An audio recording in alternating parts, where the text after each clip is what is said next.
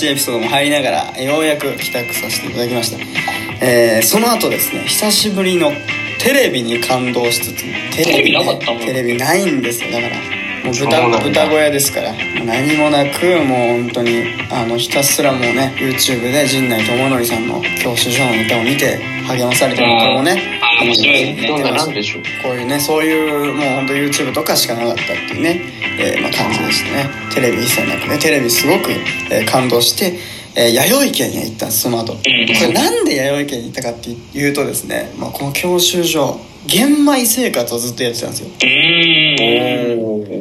なのでもう玄米ばっかり食べてたから絶対に白米食ってやると思って初めて行ったのがもう弥生県そのままの足でとにかく白米が食いたい白米が食いたいっていう もうこの確かに弥生県だったら何杯でも食えるもんね。何杯でも食えるし炊きたてのやつが食えるしうん。ね弥生県知らない方もしかしているかもしれないですけど弥生県っておかわり自由のね定食屋なんですけど全国チェーン、うん。一応全国チェーンで。そこにもう僕もうすぐ行きたい。もうそれが一番の願いだったんです。白米を食いたいっていうのがこの2週間の 一番の願い。それぐらいストレスだったんですよ。だからやっぱり。玄米ばっかりで毎日毎日。い玄米でも玄米の方が高い気するけどね。やそうなんだけど健康を持ってんだ。それは気がするだけで実際にやっぱり体験してないじゃないですか。でまあね。体験するとうん。本当に白米が食いたい。これやっぱ17日間も玄米食ってたら それ思うよ。それは本当に。たまに玄米ならいいよ。てる君それは本当にその通りなんだけどたまに玄米ぐらいだったらそれはもう玄米いいなってなるけどね17日玄米食ってたら どうですかっていう話なんですよ。まあ確かに修行な感じはあるね。うーん。なもうとにかく白米白米白米白米ってもう帰りのもうバスなんかもうずっと白米が頭の中にあるっていう感じだったんでもう海猿一応見て見てましたけどね海猿どころじゃないという感じでとにかく弥生県だって言って弥生県に行きました、うんえー、チキン南蛮定食僕選択しましてですねチキン南蛮定食が美味しいことよりも白米がうまいことに感動したんですねやっぱり。でもうそんなに飢えてたんだね。そうなんですよ。でチキン南蛮の前にシンプルに白米を一杯食べたっていうのをチキン南蛮なしで白米のみで最初一杯食べました すごいな。なんかうちのおじいちゃんみたいなこと言うねなんか。何ですか？何ですかそれ？いやごちそう何？って聞いたらなんかはい白米がやっぱな。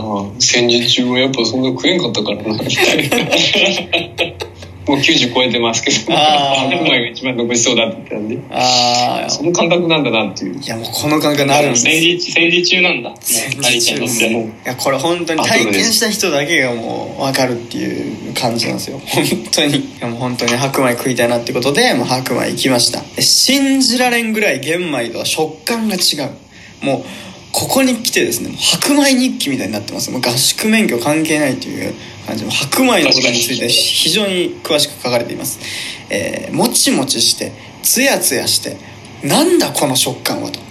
まさに驚愕であると感じています。ようやくそこでなんか解放されたんだなっていうなんかちょっと実感したっていう感じでしたね。はい。そしてこれからはいつでも好きな時間に起きれて いつでも好きな時間に寝れていつでも好きな時間に好きなものを食べれていつでも好きな、えー時間にお風呂に入れてえーいつでも好きな時間に好きなことができるし、えー朝から友達に目薬を貸したり 朝からガラガラ声で話したくないのに誰かと無理やり声を出したり誰かが24時間いて24時間拘束された生活を抜け出せて当たり前のことがこんなにも素晴らしいのかと思ったしもう二度とやりたくないと思った。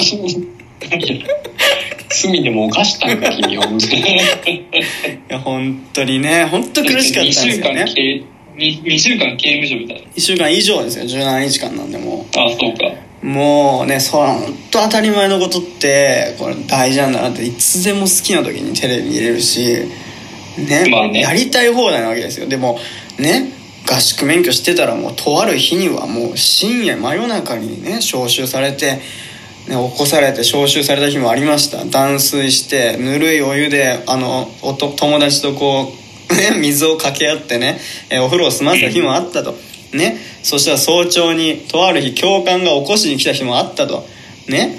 うんもうそんなこと考えてたらねもううわー明日からもう何にも自由なの全部自由なんだみたいな、うんこれやっぱあるわけですよね。自分のベッドがあっってみたいな。結局豚小屋みたいなあの本当合宿生活だったんでうん最初言いましたけど2段ベッドが3つ並んだようなもう激狭な部屋なんですよ。そこに6人ぶち込まれてるわけですよ。でもプライベート空間もなくベッドの上の方ももうガラ空きだからもう隣からガンガン話が聞こえてくるしみたいな。んでそれでなんかねバーって話しかけてくるしこっちにみたいな。やっぱりこうやっぱ17日間それがずっと続くとうわーみたいなね最後なったじゃないですか。やっぱ怒りもあったじゃない？14日目とかさなんか。確かにストレスが溜まってたね。そうそうそうそうそう。まあだからそれにやっぱこう感謝したと言いますか。僕合宿免許を通してまあその免許取れたとかそういうことじゃなくてやっぱもうなんかとにかく自由って大事だなっていうことにえ気づかされたという、えー、そんなね合宿免許生活だったんですよ っていう感じですね、えー最後の方日記読んでいきたいと思います、えーでも絶対にできないと思っていた寮生活を2週間以上やりきってあんだけテレビっ子なのに2週間テレビなしでも生きていけてなんだか普通に俺には縁のないことを体験できて自信にもなったし友達もたくさんできたし、えーすげえいい経験だった。もうしばらくはやりたくないけどやってよかったというね。あえー日記の終わりでございました。以上が合宿免許生活。すべての日記でございます。はい。お疲れ様でした。お疲れ様でした本当。ねえなんか私もねあの、新入社員研修みたいなのなんか山こもってたんですよ。ああ2週間ぐらい。はい。はいはいすごいなんか通ずるものを感じましたねやっぱね。あ本当ですか。はいうん山で隔離されてはいはい。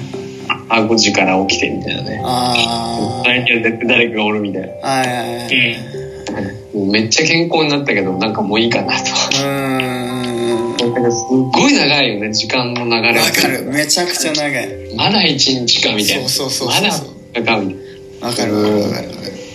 なね戻ってきた時本当感動したよさ酒飲みまくってやっためちゃくちゃわかるいやお疲れ様でした。だから多分ね普通の生活してたら一日早いなみたいなこともあるけどなんかそういうやっぱ慣れないところの生活ってやっぱり結構時間がね進むの石原君言うように言うようにこうかなり長く感じるっていうのがまあそれだけストレス感じながら多分生活してたんじゃないかなっていう感じだったんですよね結局2週間以上が。うんてるくんね1日目から見守って一緒に来てましたけども最終日ようやく合宿勉強終わりまして全て。無事合格しましたけども。うん。いやーなんか最初から聞いててさ、なんか全然いいこと書いてなかったけど、はいはいはい。なんかでも最終的にはやってよかったってね、うん。やっぱなりちゃんが思えてよかったなって思うよね。いやなんか。ーそうねなんか。うん、やってよかったんだ。